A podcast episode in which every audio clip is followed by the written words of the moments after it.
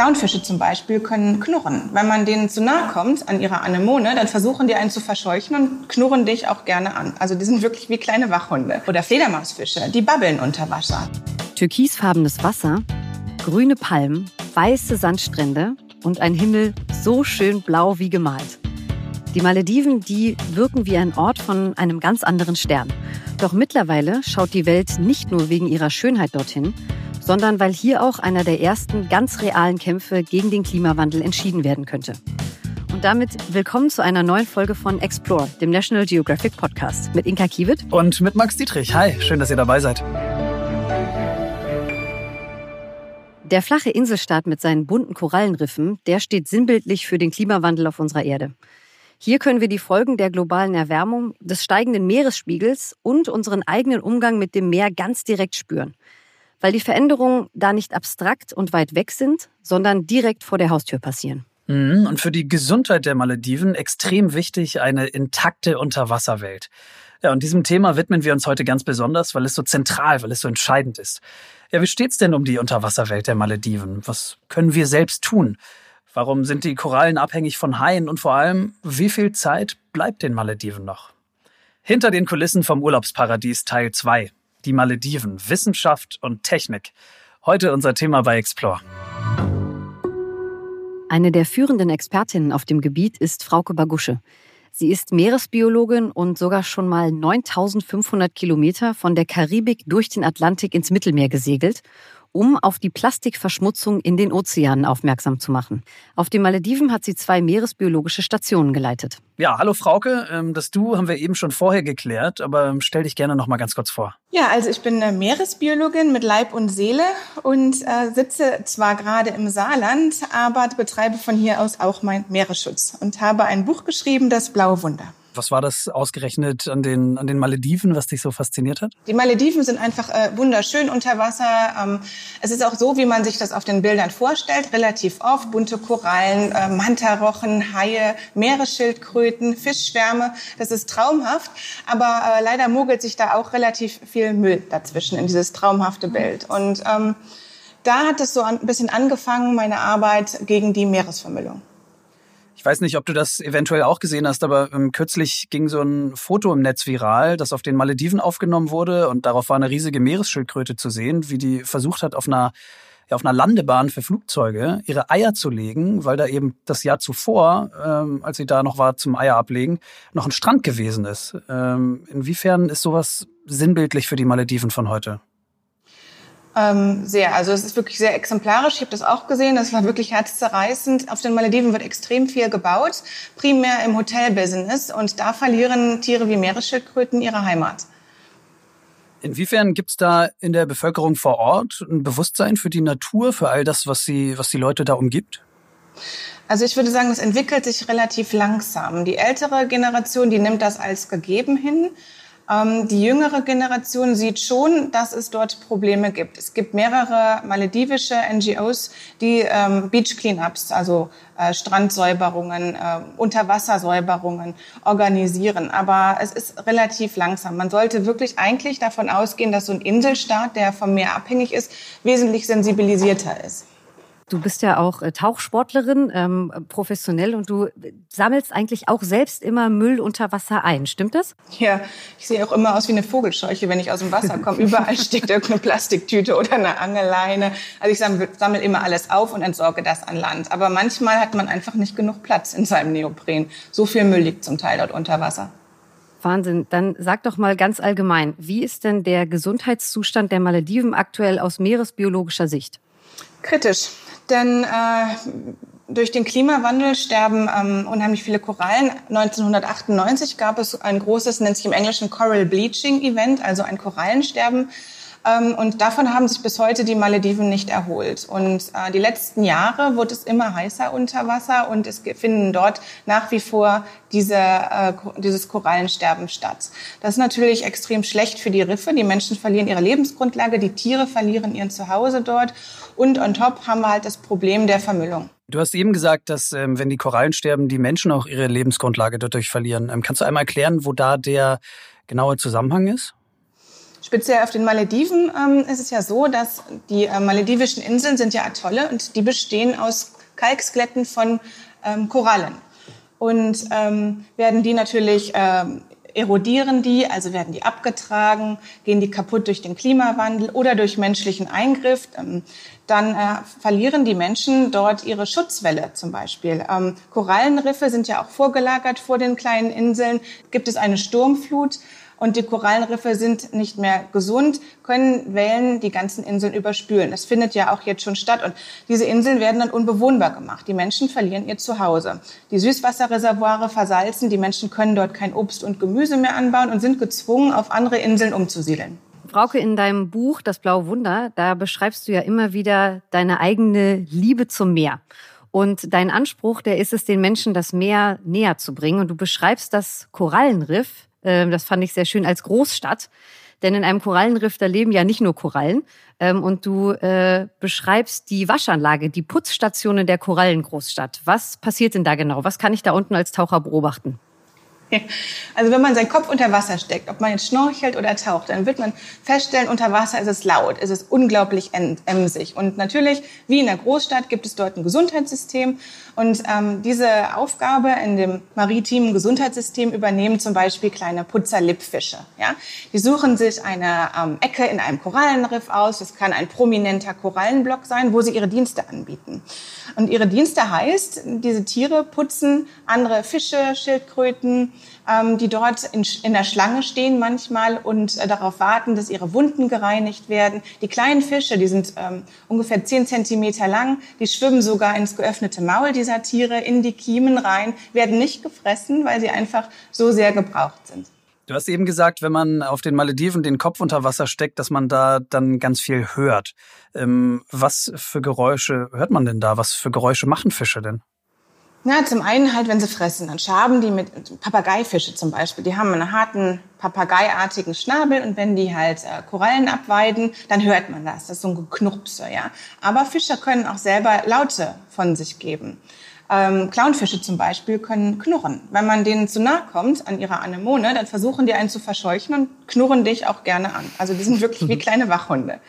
Äh, oder mh, mm, oder Fledermausfische, die babbeln unter Wasser. Das hört sich ganz monoton an. Das kann man auch äh, im Internet äh, mal nachhören. Das klingt ganz spannend. Also man hat wirklich so eine Kakophonie an Geräuschen unter Wasser und Wissenschaftler haben herausgefunden, dass vor allem morgens und abends in der Dämmerung hm, diese Geräuschkulisse relativ laut wird. Also ähnlich wie bei Vögeln an Land. Die versuchen, auf sich aufmerksam zu machen, ihr Territorium abzustecken. Ähm, Partner anzulocken und natürlich Drog, als Drohgebärde werden diese Geräusche genutzt. Jetzt ist es ja so, die meisten Menschen, die waren noch nie tauchen auf den Malediven. Warum lohnt sich das so sehr? Warum sollte man das unbedingt mal gemacht haben? Also es lohnt sich insofern, als dass es äh, einfach wunderschön ist. Also es ist wirklich so, wie man das ganz oft auch im Film oder äh, auf Bildern sieht. Es ist bunt, es ist wuselig und man sieht einen erhabenen Mantarochen, Haie, die an einem vorbeischwimmen und einem Mustern schlafende Meeresschildkröte. Es ist wunderschön. Aber der Tauchtourismus bringt natürlich auch seine Gefahren und trägt auch dazu bei, dass Riffe kaputt gehen. Es gibt leider viel zu oft Taucher, die sich nicht an die Benimmregeln unter Wasser halten, die Walhaie jagen, Tiere anfassen müssen, sich auf Korallen abstützen und das kaputt machen. Dementsprechend sollte man sich wirklich eine Tauchschule suchen, die nachhaltiges Tauchen anbietet, die ein ordentliches Briefing geben und auch die Taucher zurechtweisen, die sich so nicht richtig unter Wasser verhalten. Sieht man denn da auch Haie vor Ort auf den Malediven? Ja, kommt drauf an, wo. Also auf der einen Insel, wo ich gearbeitet habe, Kuramati, hat man ständig Haie gesehen. Äh, das waren primär Schwarzspitzen- und Weißspitzen-Riffhaie, also Tiere, die bis zu anderthalb Meter groß werden. Die waren so neugierig, dass man zum Teil wirklich Gruppen von 15, 20 Tieren um sich herum hatte in Armeslänge. Die haben einem nichts getan, die haben einen nur gemustert und äh, das war's. Andere Haie sieht man natürlich auch. Hammerhaie gibt es dort. Es gibt dort ähm, Tigerhaie, habe ich leider noch nie einen gesehen dort. Es gibt graue Riffhaie, wenn man taucht. Also es ist wirklich äh, sehr vielfältig dort. Ähm, lebendig ist ein Riff nur, wenn Raubfische wie Haie vorhanden sind. Inwiefern stimmt das? Ähm, das stimmt zu 100 Prozent, denn Haie halten ein natürliches Gleichgewicht zwischen der Fischpopulation und deren Umwelt. So ein Riff ohne Haie würde relativ schnell sehr traurig aussehen. Also nimmt man die Haie aus einem Riff weg, dann äh, werden ähm, die Pflanzenfresser also pflanzenfressende Fische von anderen Haien, die zuvor, äh, von anderen Räubern, die zuvor von den Haien bejagt wurden, die nehmen dann ähm, ab. Und das heißt, gibt es keine pflanzenfressenden Fische mehr im Riff, nehmen die, nimmt das, das Algenwachstum in dem Riff zum Beispiel zu und überwachsen die Riffe. Das heißt, so ein Korallenriff kann dann relativ schnell absterben. Und vielen Haie halt in einem Ökosystem, dann kommt es zu, einer Umbal zu einem Umkippen der Balance und ähm, ja, das Riff nimmt Schaden, wir nehmen Schaden. Wie steht es denn um die Haipopulation auf den Malediven? Ja, ähm, kommt drauf an, wo man ist. Also die Malediven, ähm, da ist ja mittlerweile ähm, das, ein Fangverbot von Haien, was leider nach wie vor nicht überall angekommen ist. Es gibt nach wie vor Fischmärkte, ähm, auf die man gehen kann, auf Local Islands, und dort sieht man dann halt gefangene Haie, äh, Haifischflossen. Ist natürlich ein Riesenprofit, die dann nach Asien verschifft werden. Die Population an Haien ist, hat stark abgenommen in den letzten Jahren. Ähm, und je nachdem, wo man ist, hat man einfach noch Glück, wenn man ein oder zwei Haie sieht. Inwiefern ist auch Überfischung da ein Thema? Schon ein großes Thema. Auf den Malediven ist natürlich ähm, die Fischerei mit Netzen verboten. Die haben äh, äh Longline-Fischerei ist das, also die werfen dort Angeleien ins Wasser, primär für Thunfisch. Aber natürlich äh, gibt es dort auch das Problem der Überfischung. Gerade in den Riffen werden zum Beispiel Papageienfische rausgefischt abends und so weiter und so fort. Also und dann haben die Haie natürlich auch weniger zu fressen und ähm, da gibt es dann natürlich auch ein Ungleichgewicht in den Populationszahlen. Okay, also einige Ungleichgewichte vorhanden. Welche, welche weiteren Folgen sind da außerdem spürbar? Ja, die äh, Malediven haben natürlich ein nicht sonderlich gut funktionierendes Müllentsorgungssystem und der meiste Müll landet dort tatsächlich im Wasser sieht man auch bei den Tauchgängen, gerade wenn man an den äh, Inseln der Einheimischen vorbeitaucht. Ähm, die haben äh, meistens eine, eine Seite am, am, am Strandwind abgewandt, wo sie den Müll dort entsorgen. Der wird verbrannt, aber ganz viel von dem Müll landet natürlich auch im Meer, weil der auch einfach verklappt wird dort. Worauf sollte ich denn, wenn ich jetzt auf die Malediven fliegen sollte, worauf kann ich denn als Urlauber achten? Hm. Na, zum einen kann man natürlich, wenn man äh, seine eigenen Kosmetika mitbringt, ähm, den Müll wieder mit nach Hause nehmen und bei uns entsorgen. Ja, unser Entsorgungssystem funktioniert um einiges besser als das auf den Malediven. Man, äh, viele Hotelinseln äh, bieten Leitungswasser an. Man kann seine eigene Trinkflasche mitbringen. Man muss dort nicht abgepacktes Plastikwasser kaufen. Man kann äh, auch fragen, ob das wieder aufgefüllt werden kann. Also das, das geht schon. Es gibt dort viele Meerwasserentsalzungsanlagen und da kann man dann äh, sein Süßwasser abfüllen. Das ist schon wichtig. Wenn man einkaufen geht, gerade auf den einheimischen Inseln, bitte eine eigene Tasche mitbringen, denn dort wird alles in kleinen blauen Plastiksäcken verpackt. Und darauf kann man durchaus auch verzichten. Einige von den Resorts, die bieten ja auch eine Beteiligung äh, am Erhalt der Malediven an, wie zum Beispiel Korallenpflanzen oder das, was du vorhin auch gesagt hast, die Beach Cleanups, also das Müllsammeln am Strand. Was hältst du von solchen Initiativen und gibt es davon genug? Also primär sind die Initiativen natürlich gut, weil so kann man die Touristen aktiv in den Schutz der Malediven einbinden. Es gibt natürlich auch Geld für die Leute, die das machen. Es gibt einige ähm, Naturschutzorganisationen, die sich auch äh, um den Erhalt der Korallenriffe dort kümmern. Die brauchen natürlich Geld. Ja. Bei vielen oder bei einigen, aus meiner Erfahrung, ist es aber auch leider auch eine Art von Greenwashing. Viele Hotels beschäftigen dort Meeresbiologen. Äh, Tatsache ist, dass viele der Meeresbiologen nicht wirklich ihrer Arbeit nachgehen können, sondern einfach nur als besserer Schnorchelguide fungieren, äh, damit das Image dieses Hotels ein bisschen aufgewertet wird. Erklär mal, was du mit Greenwashing genau meinst.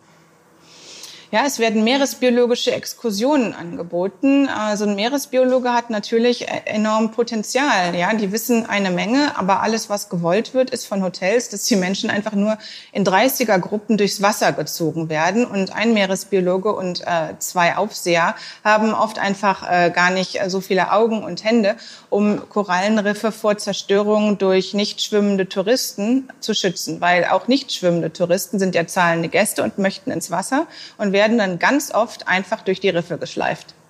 Das heißt, ähm, was müssten Hotels deiner Meinung nach konkret tun, um ihrer Verantwortung da gerecht zu werden? Erstens bei sich selber anfangen am Plastikkonsum. Ja, es gibt genug Hotels, die äh, kleine Butterdöschen, Marmeladen, alles in, ein, äh, in kleinen Plastikverpackungen anbieten. Das geht auch anders. Ja, dass man auf Strohhalme verzichtet, auf Plastiksäckchen äh, und so weiter und so fort. Dann müsste ihr Hotelpersonal, speziell das Taucher oder der Schnorchelguides, so geschult werden, dass dort ein nachhaltiger Tourismus zustande kommt. Die Gruppen müssten wesentlich kleiner sein, die ins Wasser gehen. Ähm, das Briefing müsste länger sein. Ähm, den Menschen müsste genau erklärt werden, was ihre Flosse anrichtet, wenn sie auf einer Koralle landet ähm, es müsste wirklich ähm, viel mehr zum Schutz der Riffe dort getan werden. Oder auf, äh, auf Sonnencremes verzichten oder korallenfreundliche Sonnencremes benutzen. Denn so Sonnencremes hat sich gezeigt, dass die meisten Sonnencremes schädlich für Korallenpolypen sind und die dadurch absterben. Aber ähm, ganz kurz, also wenn ich mich jetzt auf eine Maledivenreise vorbereite und gehe hier in einen Drogeriemarkt, also da finde ich ja keine korallenfreundliche Sonnencreme, oder?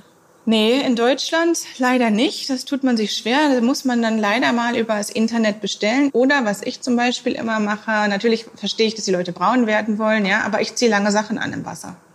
Ich habe eine, eine, eine, eine lange Schnorcheltop, ich habe lange Hosen an und ähm, brauche dementsprechend weniger Sonnencreme. Aus Australien und den Malediven, da kommen Korallengerüste aus 3D-Druckern ähm, an denen sich dann die Korallen ansiedeln können. Was hältst du von Korallengerüsten aus 3D-Druckern? Ehrlich gesagt nichts, denn es gibt genug eigenes Substrat in Korallenriffen, die wesentlich besser für die Korallen sind. Ich halte generell nichts davon, dass man äh, artifizielle äh, Substrate äh, in einem Korallenriff verankert, ob das jetzt aus einem 3D-Drucker ist oder ob das ein, ein Metallgestänge ist. Es geht wirklich auch anders. Ähm, ich habe letztes Jahr in Vietnam zum Beispiel eine Methode kennengelernt von einer Organisation, die heißt Ocean Quest Global. Das ist eine malaiische Organisation und die nehmen wirklich keine künstlichen Strukturen im Riff. Die nehmen nur das, was da ist. Alte Korallen, Blöcke, die abgestorben sind, mit Algen überwachsen. Ja, die werden als Substrat benutzt. Ähm, bei vielen Methoden werden oft Kabelbinder eingesetzt, ja, wo dann die Korallenbruchstücke um etwas drum gebunden werden. Diese Kabelbinder bleiben im Wasser. Das ist Plastik. Also ich denke, es gibt auch durchaus andere Methoden als dieses Korallenblock, als dieses Substrat da. Ähm, das hört sich wesentlich natürlicher an. Ich habe allerdings ähm, einen Artikel nach unserem äh, Vorgespräch gefunden, da schreibt die Aachener Zeitung 2014, dass du mit Kabelbinder an eine Metallgestänge diese Korallen auch befestigt hast. Hat man das früher so gemacht und sind die Methoden eher neu oder wieso war das damals noch so? Also ich wusste es damals nicht besser. Ja, das äh, war mhm. auch das erste Mal für mich, dass ich äh, so eine äh, Korallen, äh, so einen Korallenkindergarten angelegt habe, beziehungsweise ich habe ihn weitergeführt. Ja. Ähm, nach ein paar Jahren Erfahrung sind mir natürlich äh, andere Methoden äh, bekannter geworden und ich habe mich halt entschlossen, das Ganze ohne Plastik weiterzuführen. Also wir haben jetzt gehört, diese, diese marine Natur, die, die diese Inseln umgibt und woraus sie auch entstanden sind, sind ja ganz offensichtlich der größte Schatz der Malediven. Ja? Also es sichert die äh, Überleben der, der einheimischen Bevölkerung. Es ist eine gigantische Kinderstube offenbar für Fische, für Korallen, für alles Mögliche. Ähm, es hält am Ende des Tages auch für die schönen Fotos her, weshalb so viele Menschen, vor allem aus Europa, auch ähm, dorthin fahren. Aber was ist die Perspektive in den nächsten Jahren, Jahrzehnten für die Malediven? Was glaubst du? Wo geht die, wo geht die Reise hin für dieses, für dieses kleine Land? Also ich persönlich glaube, dass wenn es so weitergeht, ähm, in Bezug auf den Klimawandel, dass den Malediven eine sehr düstere Zukunft äh, bevorsteht. Sollten wir das Zwei-Grad-Ziel nicht erreichen. Der Meeresspiegel steigt unaufhörlich an. Das Wasser wird saurer und wärmer. All das ist natürlich der Tod für Korallenriffe.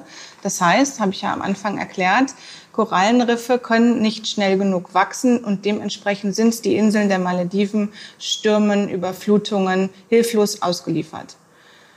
Ähm, und ein weiterer Faktor ist natürlich, so schön wie es ist, auf die Malediven zu fliegen, man sollte es sich durchaus überlegen, ob man noch auf diese Langstreckenflüge gehen möchte. Denn das trägt natürlich dazu bei, dass mehr CO2 in, der Atmosphäre, in die Atmosphäre gelangt und dann ähm, ja, den Malediven ein schnelleres Ende bevorsteht. Mhm. Ja, das passt ganz gut zusammen äh, mit einem Zitat, das wir von dir gelesen, Schrägstrich gehört haben bei den Kollegen im Deutschlandfunk. Da hast du gesagt, überlebt das Meer nicht, sterben wir aus. Das äh, klingt natürlich sehr dystopisch. Ähm, sind, die, sind die Malediven also auch kurz vorm Aussterben? Nee, das würde ich jetzt so noch nicht bezeichnen. Also die sind nicht kurz vorm Aussterben, aber es ist natürlich eine sehr gefährliche Situation für die Malediven. Es gibt auch Studien, die sagen natürlich, ähm, Korallen werden wachsen, die Malediven werden weiter bestehen bleiben. Nur wie schnell die wachsen und wie schnell der Meeresspiegel ansteigt, äh, dazu, da, da kann ich nichts zu sagen. Die Malediven, die stehen dann also sinnbildlich für äh, extreme Probleme in den Meeren auf der ganzen Welt. Wie landen denn eigentlich diese Mikroplastikartikel in der Koralle? Kannst du da mal so einen Kreislauf beschreiben, wie man sich das vorstellen kann? Mhm. Wir benutzen Shampoo zum Beispiel oder ein Duschgel, ja, stellen uns unter die Dusche, Dusche seifen uns ein. Ähm, das gelangt dann in unsere Abwässer. Auf den Malediven gibt es äh, nicht überall funktionierende ähm, wie heißt das, Abwassersysteme, mhm. ja, so wie bei uns in Deutschland zum Beispiel. Und da landen dann ungeklärte Abwässer gerne einfach im Riff. Das heißt, die Mikroplastikpartikel werden von der Dusche quasi direkt ins Riff gespült. Und ähm, es hat Studien gezeigt, dass Mikroplastik wohl sehr gut riecht. Und ähm, Korallenpolypen äh, diese Mikroplastikpartikel gerne bevorzugt, also lieber sogar als ihre natürliche Nahrung das Plankton aus dem Wasser fischen und fressen. Und das verstopft deren Magen-Darm-Trakte natürlich. Wurde auch gezeigt, dass einige Korallen das wieder ausgespuckt haben, aber erst nach mehreren Stunden. Aber das ist natürlich auch ein Problem für die Korallen und äh, eins von vielen Problemen, mit denen die zu kämpfen haben. Hm. Verrückt, dass die lieber Plastik essen, die kleinen Tiere. Landet das zum Beispiel, äh, essen das zum Beispiel Fische, ja? Mikroplastik ist so klein, das kann Zellwände äh, durchdringen, also sogar im Nanometerbereich, also, Entschuldigung, Mikroplastik kann noch weiter zerfallen in den Nanobereich und äh, kann dann Zellwände durchdringen, bei einem Fisch, bei einer Muschel zum Beispiel. Und die landen dann bei uns auf dem Teller. Und wir essen dann dieses Plastik, mit dem wir uns vorher gewaschen haben. Und das landet dann bei uns im Körper und wer weiß, was es dort freisetzt. Hm. Okay, also ähm, Inka, ich spreche da mal äh, für dich mit. Wir hören da ganz klar, wir hören da ganz klar raus. Du wünschst dir, dass wir bewusster mit dem Meer umgehen. Ähm, wie sollen wir das tun? Also wenn ich in meinem Sommerurlaub an der See bin, wie kann ich da deinem Wunsch irgendwie nachkommen? Wie kann ich dem gerecht werden? Was kann ich als Einzelner genau machen? Also es fängt bei den Kaufentscheidungen vor dem Urlaub an. Man kann schauen, ist in dieser Kosmetik, die ich benutze, Plastik drin, Mikroplastik. Dafür gibt es zum Beispiel Apps. Ähm, Code Check heißt eine App davon und da kann man dann halt diesen Code abscannen und da sagt dann diese App, hey, da ist Mikroplastik drin. Wenn man das nicht hat und gute Augen hat, kann man mal auf dieses Kleingedruckte schauen und gucken, ob da was mit Poly, Nylon oder Acryl äh, in den Kleingedruckten steht, denn das ist meist Mikroplastik. Oder man kann einfach direkt auf Naturkosmetik zurückgreifen. Und es gibt ja mittlerweile wirklich eine breite Auswahl an guter Naturkosmetik. Da ist generell gar kein Mikroplastik drin. Wenn man auch auf die Plastikverpackung verzichten möchte, kann man sich Seifen oder Shampoostücke in Läden kaufen. Wenn man in den Urlaub fährt, sollte man sich immer seine Brotboxen mitnehmen oder aber eine Trinkflasche. Die kann man immer wieder auffüllen, weil Leitungswasser, gerade in Deutschland, ist natürlich äh, eines der gesündesten Lebensmittel, die man hier bekommen kann. Man braucht kein Plastik, äh, Wasser aus Plastikflaschen, denn ähm, alleine wenn man das trinkt, landen auch sehr viele Giftstoffe in unserem Körper, denn das Plastik entlässt natürlich seine Weichmacher und andere Stoffe in das Wasser und das nehmen wir dann zu uns. Das kann man durchaus umgehen. Auf den Malediven gibt es Meerwasserentsalzungsanlagen und äh, viele ähm, Hotels stellen auch gerne Tafelwasser bereit, was sie halt vorher aus dem Meerwasser entsalzen haben. Vielen, vielen Dank für diese tollen Infos. Vielen Dank. Wir haben viel gelernt heute und ich bin auch schon seit jungen Jahren absoluter Aqua Meeresbiologie Fischnerd und äh, auch für mich waren wirklich noch ein paar neue Sachen dabei, also wirklich wirklich toll. Äh, Gibt es irgendwie so einen Meeresbiologengruß, den man zum Abschied sagt, irgendwie gut Fisch oder so? Nee, den gibt es nicht. Aber mir hat das Gespräch auch großen Spaß gemacht. Vielen Dank für die Einladung. Dann führen wir das jetzt ein. Äh, Frauke, gut Fisch. gut Fisch, ne? Vielen Dank.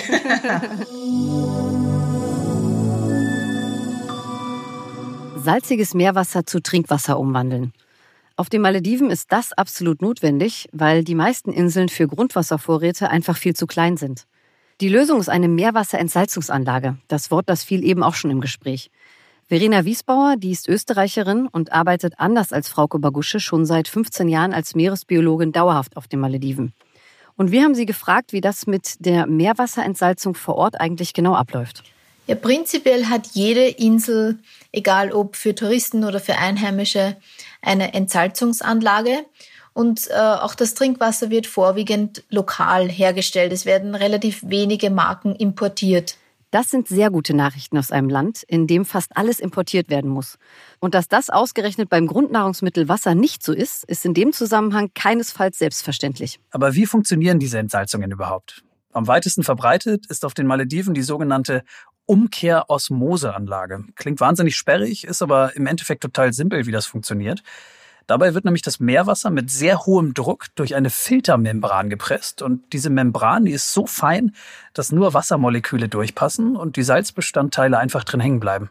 Ja, und so kommt auf der anderen Seite dann Frischwasser raus und ähm, so produziert übrigens auch Helgoland sein Trinkwasser.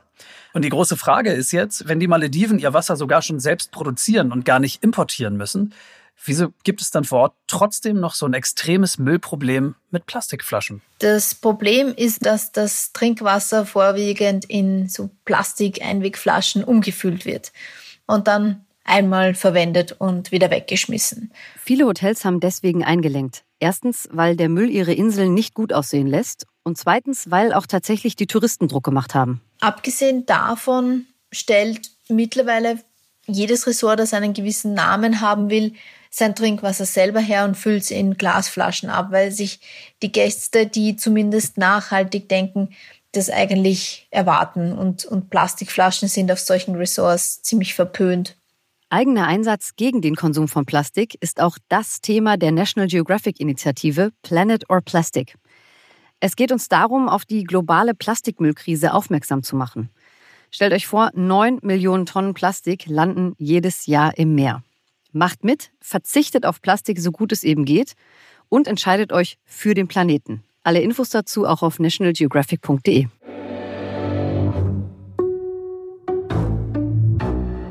Klar ist aber auch, dass wir ein Stück weit alle in der Verantwortung für diesen Planeten sind. Die Forderung des Weltklimarates, nämlich die Begrenzung der Erderwärmung bis Ende dieses Jahrhunderts auf maximal 1,5 Grad, könnte da der erste konkrete Schritt sein. Hinter den Kulissen vom Urlaubsparadies. Die Malediven. Das war unser Thema in dieser und der letzten Episode von Explore. Also ganz schön was los in diesem kleinen Land. Und äh, wir halten fest, dass es zahlreiche Chancen und Risiken gibt für die Malediven. Als Risiken ganz klar Bauboom, Umsiedlungen, Vermüllung der Küsten und in Teilen eben auch Touristenströme an den Traumstränden. Und über allem schwebt dann immer eben auch der Klimawandel, ja, in kaum einer Region auf der Welt merkt man die Auswirkungen so deutlich, weil das Land eben nur so knapp über dem Meeresspiegel liegt. Die Malediven haben aber auch Chancen und fangen an, sie wahrzunehmen. Eine noch junge, aber demokratisch gewählte Regierung versucht, die Menschen besser zu vertreten. In der Bevölkerung und der Hotelbranche findet ein Umdenken statt, den Alltag umweltschonender zu gestalten. Konkret durch Müllvermeidung, Schutzgebiete und ganz wichtig, Immer mehr Hotelinvestoren und Einheimische versuchen, im Austausch zu bleiben und gemeinsam Lösungen zu finden. Ja, ich glaube, wir können da sehr, sehr gespannt sein, was da in den nächsten Jahren noch passiert und haben als National Geographic da natürlich für euch ein Auge drauf. Und ganz unabhängig davon, was man inhaltlich davon hält, wird es spannend zu sehen sein, wie sich die aktuellen globalen Klimaproteste weiterentwickeln die sich neben den Malediven auch noch für eine andere Region einsetzen, mit der ihr euch in der nächsten Folge beschäftigt. Richtig, Max? Ja, ganz genau so ist es. Von den Malediven reisen wir nämlich für die kommenden Episoden an den Nordpol, in die Arktis. Kaum eine Region hat in der Menschheitsgeschichte wirklich einen dermaßenen Entdeckergeist geweckt wie die Polarmeere und die großen Eiswüsten. Ja, wie leben die Menschen da eigentlich? Was treibt sie an? Welche Herausforderungen müssen sie meistern? Und welche spannenden Expeditionen laufen gerade? Das alles in zwei Wochen bei uns. Wir freuen uns sehr darauf. Wenn ihr Fragen, Feedback und Anregungen habt, dann freuen wir uns über eure E-Mails. Schreibt uns einfach an explore.podcast.netgeo.com. Und wir, wir hören uns wieder. Ciao. Genau, bis in zwei Wochen in der Arktis.